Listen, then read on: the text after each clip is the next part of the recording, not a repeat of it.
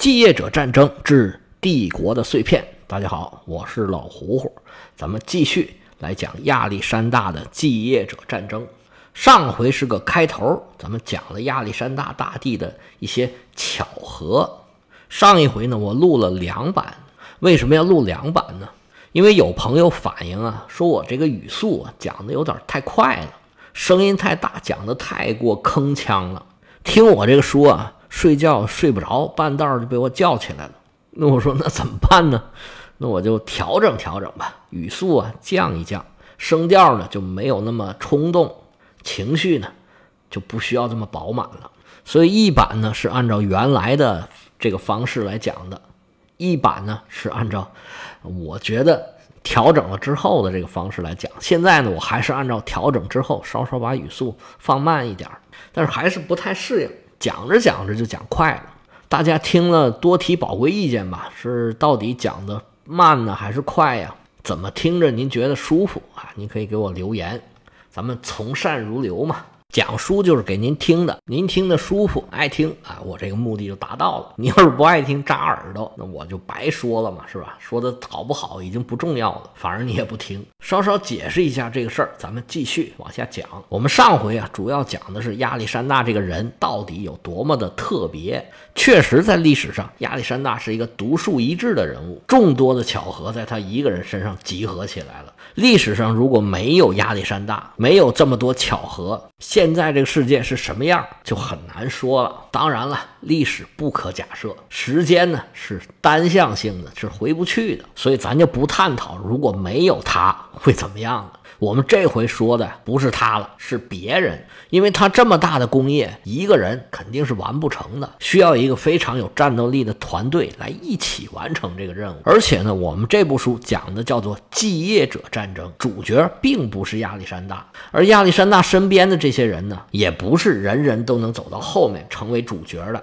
从亚历山大一出发，当然就有很多人帮着他来打仗，给他出谋划策呀，帮他看着老家呀。还有押粮运运草的，帮他建造工程机械的，有好多套班子。当然，其中最重要的就是给他打仗的，因为打仗呢是个垂直的管理系统，是个金字塔型的。塔尖上当然是亚历山大一个人，他手下也需要有好几个人，那么各个层级都有军官，这才能够使这支大军所谓如臂使指，指挥自如，最后才能打胜仗。这个战争的胜利只是一个结果，是整个队伍甚至整个马其顿王国、整个希腊努力的结果。亚历山大身边主要啊。有这么几部分人，一部分呢是老臣，比他父亲年纪还大，是当初辅佐他父亲的老臣，到他这儿就更老了。还有一部分呢是比这些老臣呢年轻一些，比他父亲年纪小，但是比亚历山大的年纪要大一些。其中有一些呢是跟亚历山大从小一起玩大的，甚至呢可以说是带着他玩大的。第三部分呢就是亚历山大所谓的。火友，火友这个词儿呢，基本上就是亚历山大专用的。希腊语叫 a d e l i 就是伙伴的意思，是马其顿军队里面最精锐的骑兵。他的成员呢，都是马其顿的贵族，最起码你也要有希腊的血统，某种程度呢，跟马其顿的国王是有关系的，你才能入选这个火友骑兵。他们既是军队啊，也是亚历山大的玩伴，可以说是从小一起玩起来的，叫发小吧。当然，平常呢要伺候王子，这是也是正常的。这火友骑兵啊，原来就是国王的骑兵卫队，后来呢，在菲利的改编之下，逐渐加强了这个战斗的功能。它应该说是世界上最早的重装骑兵。这儿以前呢，骑兵也就是当一个运输工具来用，就是跑得比较快一点儿，在这个骑兵身上。投枪啊，射箭呐，这可以。但是到这儿呢，在马身上就穿上了铠甲，这时候这骑兵啊就可以当一个小坦克来用了。马其顿呢有一个火友节。希腊语读作 h d e l i d i a 就是从火友 h d e l i 就是伙伴这个词儿转出来的。过这个节呀，是庆祝国王和火友之间的这个神圣关系。这个关系，不是一般的关系啊，能当上火友的，这都是终身制，这是一种荣誉头衔儿，需要任命的。这火友呢有两种，一种叫费里，叫做皇家好友；还有一种呢，就叫皇家伙伴儿。他们小时候跟亚历山大呀一起训练，一起读书，一起玩儿。后来他这个贴身侍卫官都是从这个火友骑兵里面选出来的，这些人是最最忠诚的。日后这些继业者很多都是火友骑兵的成员，这群人呢是亚历山大的亲信，是最忠诚的。他们之间的关系呢也是比较密切的。在亚历山大死了之后，有相当长的一段时间没有开战，其中也有他们这个情分的因素吧。但是最后呢，还是应了那句话：没有永远的朋友，他只有永远的利益。为了利益，最后还是不得不要打起来了，这才有了咱们这个继业者之战。火友这个词儿啊，只有在马其顿这个骑兵里面才有，其他地方我就没见过。应该说，就是为了他专门发明的这个汉语的词儿。以后一见这个词儿，就是马其顿的无疑，多多少少跟亚历山大会有点关系。这是第三部分，第四部分呢，是一些希腊的人才。希腊的雇佣军呢，在当时的地中海世界是很出名的。那也有一些人是专门研究打仗的。当然了，这个打仗呢，不光是打仗，所谓攻杀战守、斗隐埋伏，各种兵法，希腊人都喜欢研究它。而打仗呢，肯定是跟政治有关系的。这克劳塞维茨就说，这个战争是政治的延续嘛。当然也有人不同意他这种说法，但是很大程度上这是没问题的。研究打仗呢，首先就要研究各方面的关系、各方面的利益。有一些希腊人的将军就在这个借者战争中起到了很大的作用。除了将军之外，咱们讲了啊，还有一些科技人才。亚历山大的老师可是亚里士多德呀，亚里士多德团队里的一些精英也跟着亚历山大。东征去了，其中就包括亚里士多德的一个侄子。最开始呢，亚历山大是把他带在身边，作为一个亲信，很多重要的事情就交给他办。后来也不知道是什么原因，还有人说他要谋反呢，是什么之类的，就慢慢的把他疏远了。最后呢，似乎是不太满意亚历山大的这个波斯做派，被亚历山大呢给杀了。还有一些呢是年纪比较小的，这个年龄呢。还够不上做亚历山大的火友，不过呢，是在战争中成长起来的一代人，后来呢，也成为了一方诸侯，在继业者战争之中发挥了很大的作用。大概就这么几种人。说到这儿，您是不是都已经忘了有几种了？我再给你捋一下啊。第一种就是老臣，比亚历山大的父亲腓力二世年纪还要大，是辅佐腓力二世的。还有一种呢，是比腓力二世要小，但是比亚历山大要大。有的呢，也属于是亚历山大的火火友，当然也有不是的，这是第三类。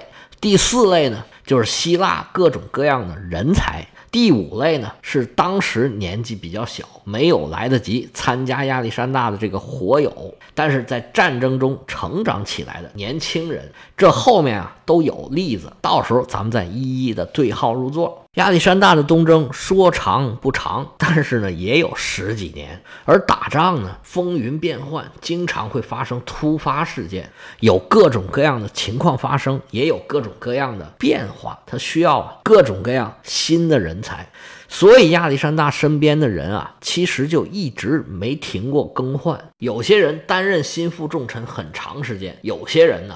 就离领导越来越远，开始位高权重的人，到了继业者战争的时候啊，有很多就已经消失在历史的舞台上了。那我们就顺着他东征的这个过程，讲一讲他身边的人的变化，看看半路消失的人是谁，坚持到最后的人是谁。亚历山大当时在他父亲去世之后，能够非常顺利的、稳稳的拿下马其顿的政权，离不开两个老臣的帮助，一个叫帕曼纽，一个叫安提帕特。这俩人一文一武，可以说是腓力二世的左膀右臂。帕曼纽呢，是腓力手下的一员大将。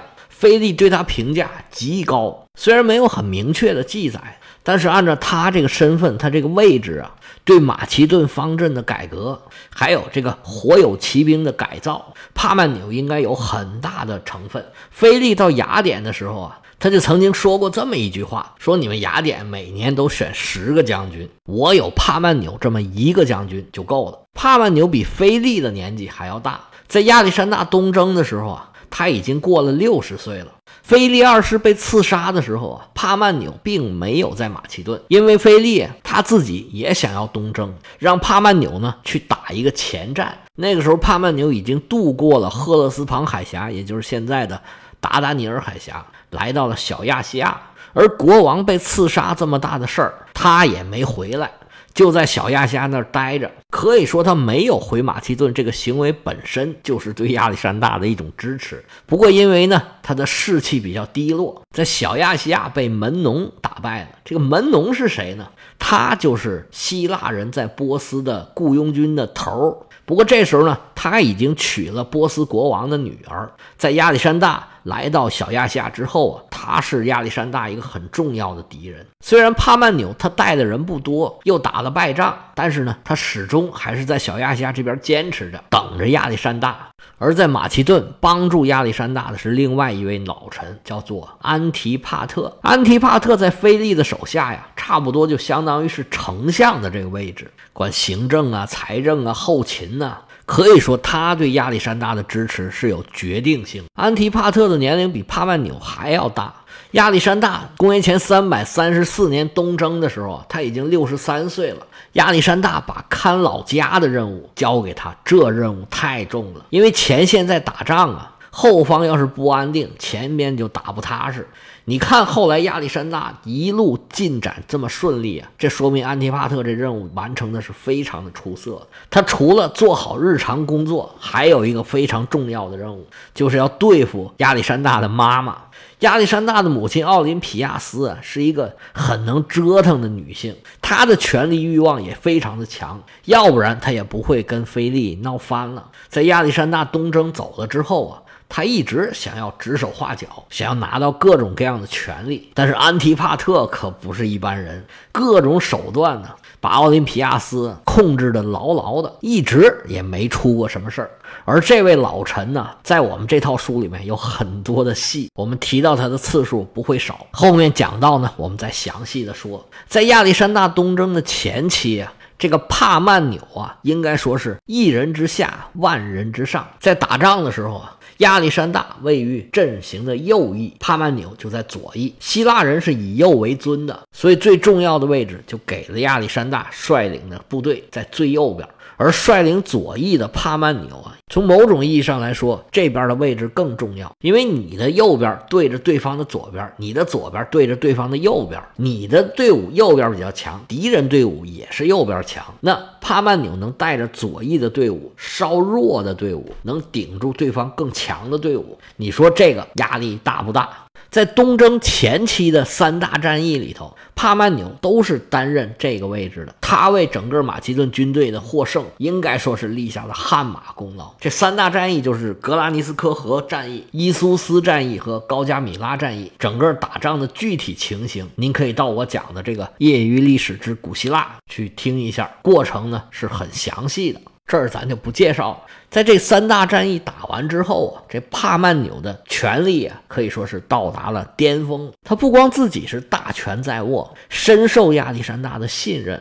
他的两个儿子呢，也是分别执掌着最重要的两个部队。他大儿子叫菲罗塔斯，就是火友骑兵的统领。咱们刚才说过啊，这火友骑兵非常重要。是国王的亲信组成的一支骑兵，菲罗塔斯能统领这个部队，那很说明问题。他还有一个小儿子叫尼卡诺尔，尼卡诺尔呢是迟钝卫队的首领。这迟钝卫队啊，是亚历山大的步兵亲兵，可以说是另一种形式上的火友骑兵吧，只不过都不是骑兵，这都是国王身边的红人。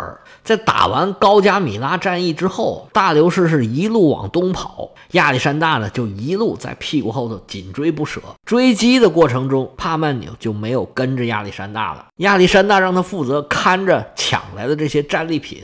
打这儿以后啊，他就再也没有见过亚历山大了。亚历山大一路追，大流士三世呢一路跑，跑着跑着，保护他的这些波斯贵族啊，已经不想再保护他了，拿他当了累赘了。结果呢，就把大流士三世给杀了。拥立贝索斯当了波斯国王。那亚历山大不能善罢甘休啊，谁是波斯国王，我就得收拾谁啊。于是呢，就继续追，在追击的路上啊，碰到过各种各样的情形，追着追着也追累。就在法拉这个地方休整一段时间，结果这么一休整就出事儿了。当时在马其顿军队里面有一个人想要刺杀亚历山大，但是这人呢嘴非常的不严，把这事儿啊告诉了自己的情人。这个情人呢，这个。是柏拉图式恋爱的那种情人，就是老头爱上小伙的那种情人。这小伙一听吓坏了，说这哪行啊？将来这要是出事了，把我牵连了可怎么办呢？他就向菲罗塔斯啊报告了这个事情。菲罗塔斯说我知道了，然后呢就什么也没说，这茬呢就当过去了。这小伙子越想越害怕。于是就想办法呀，找人直接向国王汇报的这事儿。亚历山大一听这事儿啊，勃然大怒，立马就把这人给抓起来，问都没问就给砍了，然后就开始了大清洗。那菲罗塔斯就逃不过这一劫了。开始亚历山大呢，并没有很想要处理他。一问这菲罗塔斯就说：“这个我以为是个小事儿，没当回事儿。这一切呢，都是这小伙子一面之词。那位呢，也并没有什么实际的举动，我就没当回事儿。开始亚历山大呢，也就信了。本想这事儿就过去了，但是亚历山大又跟他的亲信呢进行了一番交流，突然就改变了主意，决定逮捕菲罗塔斯。审判之后，有的说是用长矛给刺死的，有的说呢是用石头给砸死的。总之呢。就死得很惨。这个变故发生之后啊，亚历山大的军队里面就变了天了。菲罗塔斯本来有两个弟弟，也在军队里面担任很重要的职务。他最小的一个弟弟叫赫克托尔，在埃及啊淹死了。他另外一个弟弟，咱们刚才说过是迟钝卫队的首领，叫尼卡诺尔，也在追击贝索斯的过程中战死了。菲罗塔斯这么一死啊。帕曼纽这三个儿子就一个也不剩，这么一来，亚历山大别无选择，只能把帕曼纽也给杀了。原来军队里面最大的一个派系，从此以后啊烟消云散。亚历山大东征过程中可以说是最重要的一个功臣，还有他的所有的儿子就已经全死了，一个都不剩了。亚历山大趁这个机会啊，也对军队进行某种程度的改革。这火友骑兵原来的统领不是没有了吗？那现在啊，火友骑兵就一分为二，由亚历山大很亲近的两个人分头带领，其中一个叫赫菲斯提安，这是亚历山大的发小、最好的朋友和男朋友。这个据说啊，是名副其实的好基友。亚历山大对他是百分之百。绝对的信任。另一个统领呢，叫黑克雷图斯，不是说他发音叫黑克雷图斯，他叫克雷图斯，因为军中有两个克雷图斯，可能一个黑一点，一个白一点，就管这个叫黑克雷图斯。这个克雷托斯呢，年纪已经相当大了，他的姐姐呢是亚历山大的乳母，这种关系有点像清朝那种包衣的感觉，应该是看着亚历山大从小长大的。他对克雷图斯的这种安排啊，应该主要的目的就是安慰军中的这些年纪比较大的老兵。克雷图斯据说头发都已经白了，那可能也就跟我这个岁数似的。军队里对待老兵啊，是很微妙的一个事情。老兵因为战争经验很丰富，某种意义上来讲，他们的战斗力是更强的。但是呢，所谓年老不以筋骨为能，所谓拳怕少壮，毕竟上了年纪嘛。那他们就害怕这军队不要他们了，而他们在军队里面呢，又往往有比较大的号召力，怎么对待老兵啊，一直是军队里面比较头疼的一个问题。亚历山大正好在这碰到了一个这么大的事件，把帕曼纽这一系啊全都给干掉了。这个不客气的说，应该有可能就是故意的，他想要清除这一系的隐患，因为帕曼纽这一系啊越做越大，他自然会威胁亚历山大，而克雷托斯的这种安排。呢，应该就是举手之劳，顺便给干了。但是军队呢，因为自己的特点，想要控制好啊，真的非常的难。亚历山大带着自己的队伍啊，继续追击杀了大流士三世、自立为王的那个贝索斯。现在呢，他叫阿尔塔薛西斯五世。结果追着追着，追到了萨马尔汗，又发生了一件流血事件。到底是什么事儿呢？谁又倒霉了？咱们下回接着说。